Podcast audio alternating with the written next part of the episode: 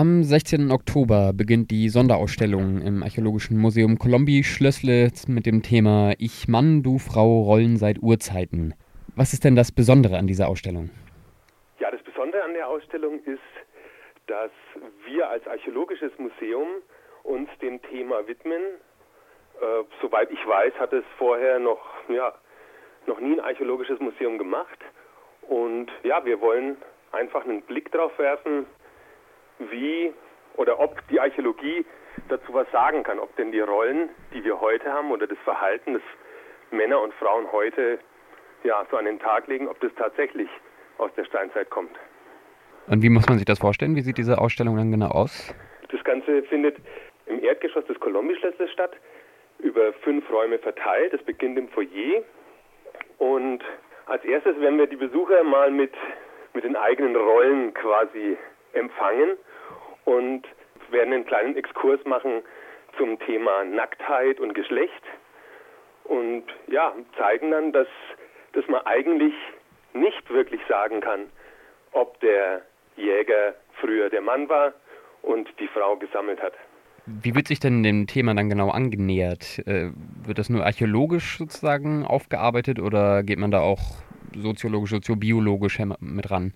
Also Ganze, wir sind ein archäologisches Museum und wir nähern uns erstmal von der Archäologie her. Das heißt, wir zeigen Bestattungen, wir zeigen Funde aus Gräbern, aber wir haben auch einen großen Bereich, den wir zusammen mit, mit der Anthropologie zeigen. Also wo anthropologische ja, Erkenntnisse äh, einfließen in diese archäologische Deutung und ja, wir einfach dann sehen, dass über die Anthropologie, über die äh, Untersuchung der Knochen wir tatsächlich manchmal sagen können, was hat denn der Mensch vor 5000 Jahren gearbeitet oder was war seine Rolle im Leben. Ja, also der Ansatz ist natürlich archäologisch, weil wir sind ein archäologisches Museum, aber es fließen da auch äh, ja, andere Zweige ein. Sie sagten schon, das ist die erste Ausstellung in Deutschland so zu dem Thema speziell. Mhm. Wie ist die Idee dazu entstanden?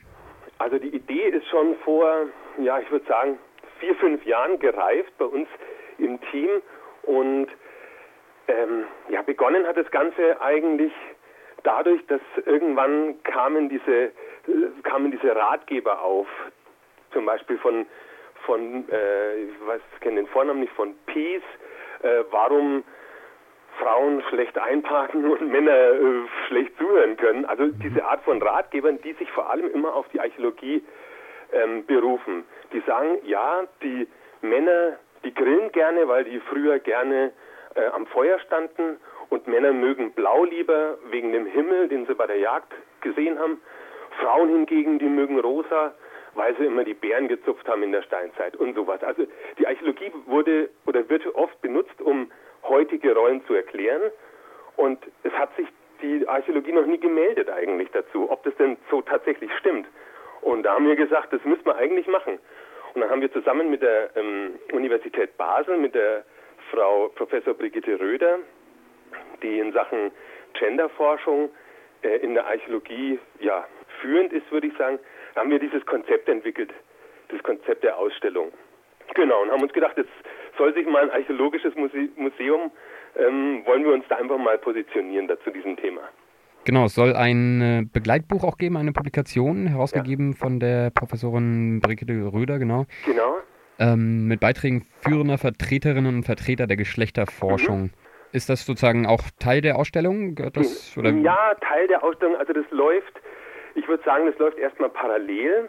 Äh, in dem Buch kommen äh, steckbriefartig kommen ja, verschiedene Stationen der Ausstellung vor.